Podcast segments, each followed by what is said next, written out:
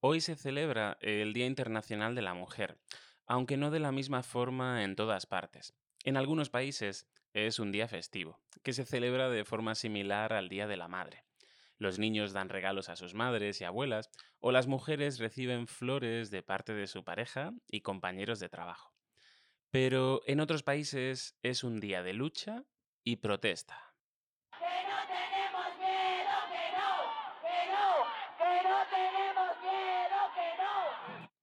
El 8 de marzo se producen concentraciones y manifestaciones en ciudades de todo el mundo luchando por la igualdad, la participación y el empoderamiento de la mujer en todos los ámbitos de la sociedad.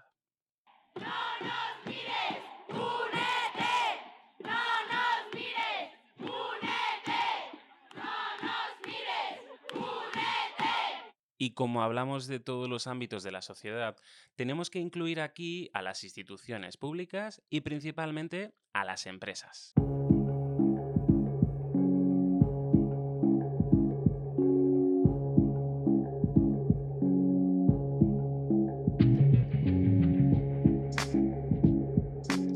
Si pensamos en causas sociales, por lo general, las marcas líderes tratan siempre de evitar temas controvertidos solo participan cuando cuentan con la aprobación de la mayoría y lo hacen de una manera neutra, blanca, intentando siempre ser uno más y no destacar.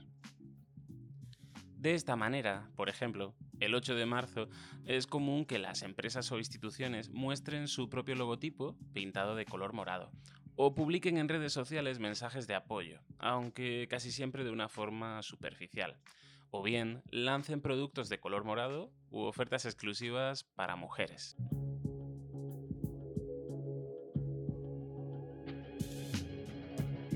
Esta instrumentalización por parte de empresas e instituciones públicas se conoce con el nombre de purple washing, un anglicismo que podemos traducir como lavado morado o capitalismo morado. Y esto mismo se repite en otros movimientos sociales y jornadas de reivindicación. Por ejemplo, el Día Internacional del Orgullo LGBT, donde podemos hablar de pinkwashing o capitalismo rosa.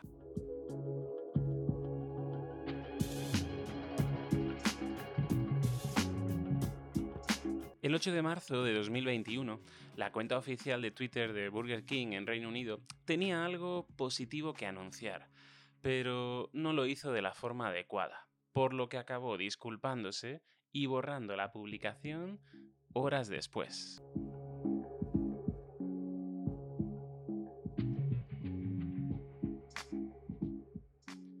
El objetivo de las publicaciones era llamar la atención sobre el hecho de que solo el 20% de los chefs profesionales en las cocinas del Reino Unido son mujeres. Y Burger King quería ayudar a cambiar eso, creando un programa de becas para todas aquellas empleadas de la cadena de comida rápida que quisieran formarse para ser futuras chefs. El problema fueron cinco palabras. El primer tuit publicado para promocionar este programa de becas. Cinco palabras. Women belong in the kitchen. Las mujeres pertenecen a la cocina. Esta era solo la primera parte de un hilo de Twitter, de un mensaje más largo que acabaría anunciando el programa de becas. Claro que los usuarios de Twitter no tenían por qué saberlo. Y rápidamente, la cadena de comida rápida recibió miles de acusaciones de machismo y sexismo. Minutos después se publicaban el resto de tweets del hilo, pero ya era demasiado tarde. Si quieren, por supuesto, era la continuación al mensaje anterior de las mujeres en la cocina. Un mensaje mucho más amable. Añadían además lo siguiente. Solo 20% de los chefs son mujeres. Tenemos la misión de cambiar la proporción de género en la industria de los restaurantes, al empoderar a las empleadas con la oportunidad de tener una carrera culinaria y un hashtag que señalaba el International Women Day, el Día Internacional de la Mujer.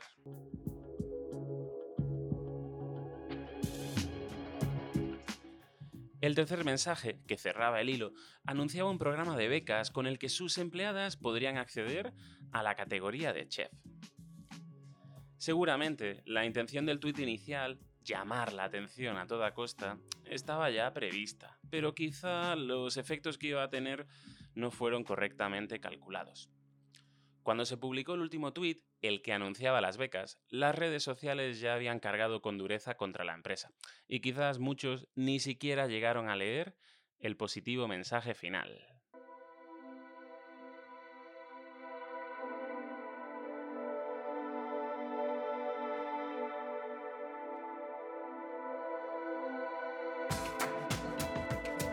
Es evidente que fue una mala idea. De hecho, como ya hemos comentado, Burger King se disculpó horas después y borró la publicación. La pregunta que podemos hacernos es, ¿cómo ocurre un error así?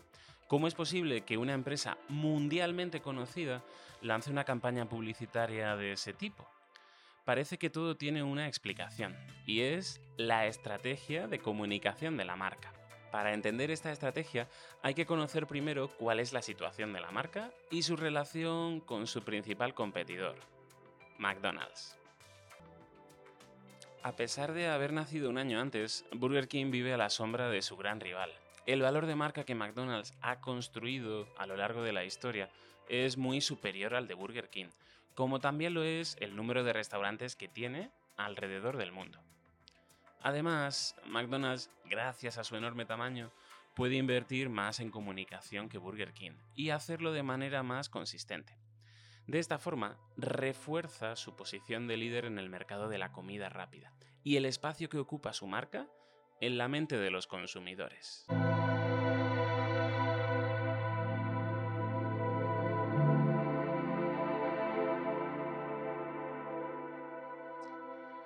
Ante esto, ¿cómo puede luchar Burger King una guerra contra un enemigo más grande, mejor posicionado y con más recursos?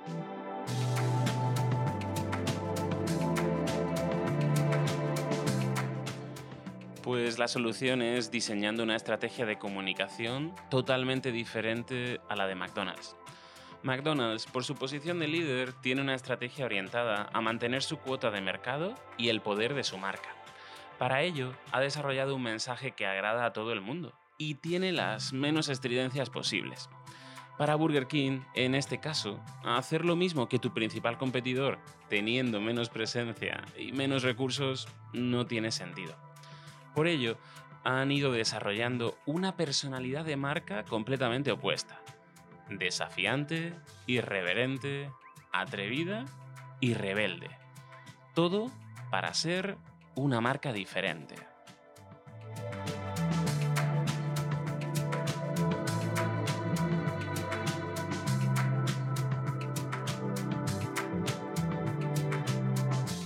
Para construir su papel de rebelde y para llamar la atención del gran público con muchos menos recursos, Burger King emplea tres tácticas diferentes. Ataca directamente al rival, arriesga en el medio y en el mensaje y se posiciona en temas sociales.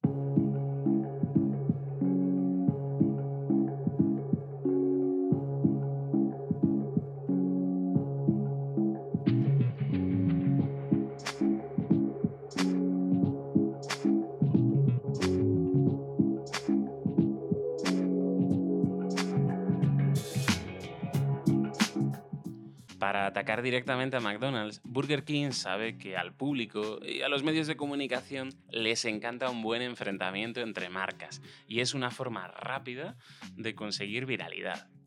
Probablemente el ataque más recordado fue Whopper de Tour. Durante unos días Burger King vendió su popular hamburguesa Whopper a un céntimo de dólar con una única condición, que la pidieses a través de la app de tu móvil estando dentro de un McDonald's. En cuanto a arriesgar en el mensaje, el ejemplo más ilustrativo fue Moldy Whopper. Burger King decidió mostrar una hamburguesa pudriéndose con el paso del tiempo para dejar claro que sus ingredientes son naturales, algo que muy pocas marcas se atreverían a hacer.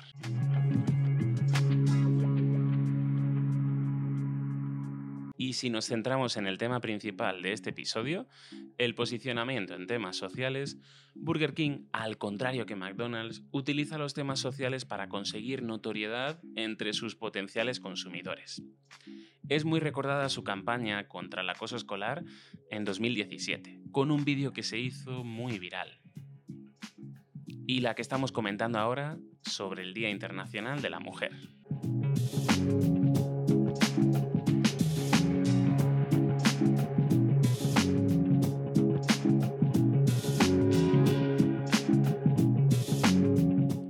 Entre las principales críticas a esta última campaña destaca una, y es que toda la información cabía en un solo tweet, en un solo mensaje.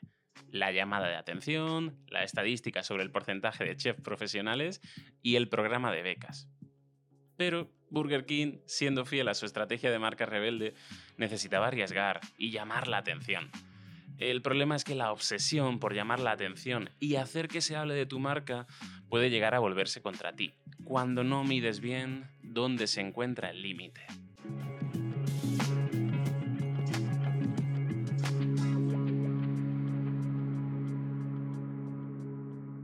Y eso es lo que ocurrió con el tuit publicado el Día Internacional de la Mujer. Burger King tenía algo positivo que anunciar, un programa de becas para ayudar a mujeres que quisieran ser chefs.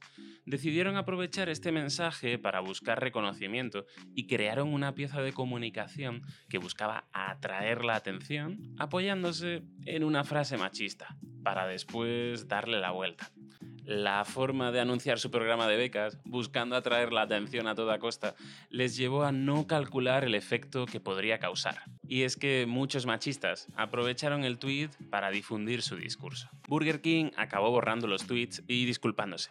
Y los expertos en marketing no tardaron en considerar todo esto como otro ejemplo de las buenas intenciones de una empresa que salen muy mal, creando un estudio de casos sobre lo que no se debe hacer al promover una causa social.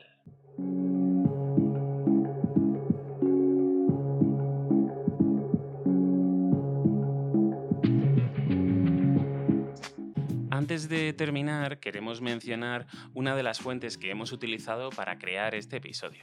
Es Mind Tricks, de Hugo Saez, una newsletter semanal sobre el mundo digital, el marketing y el comportamiento humano.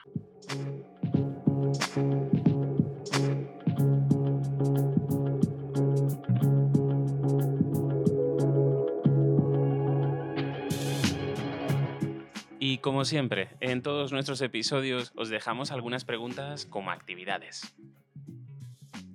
¿Cómo es el Día Internacional de la Mujer en el lugar en el que vives? ¿Se celebra? ¿Se produce alguna manifestación?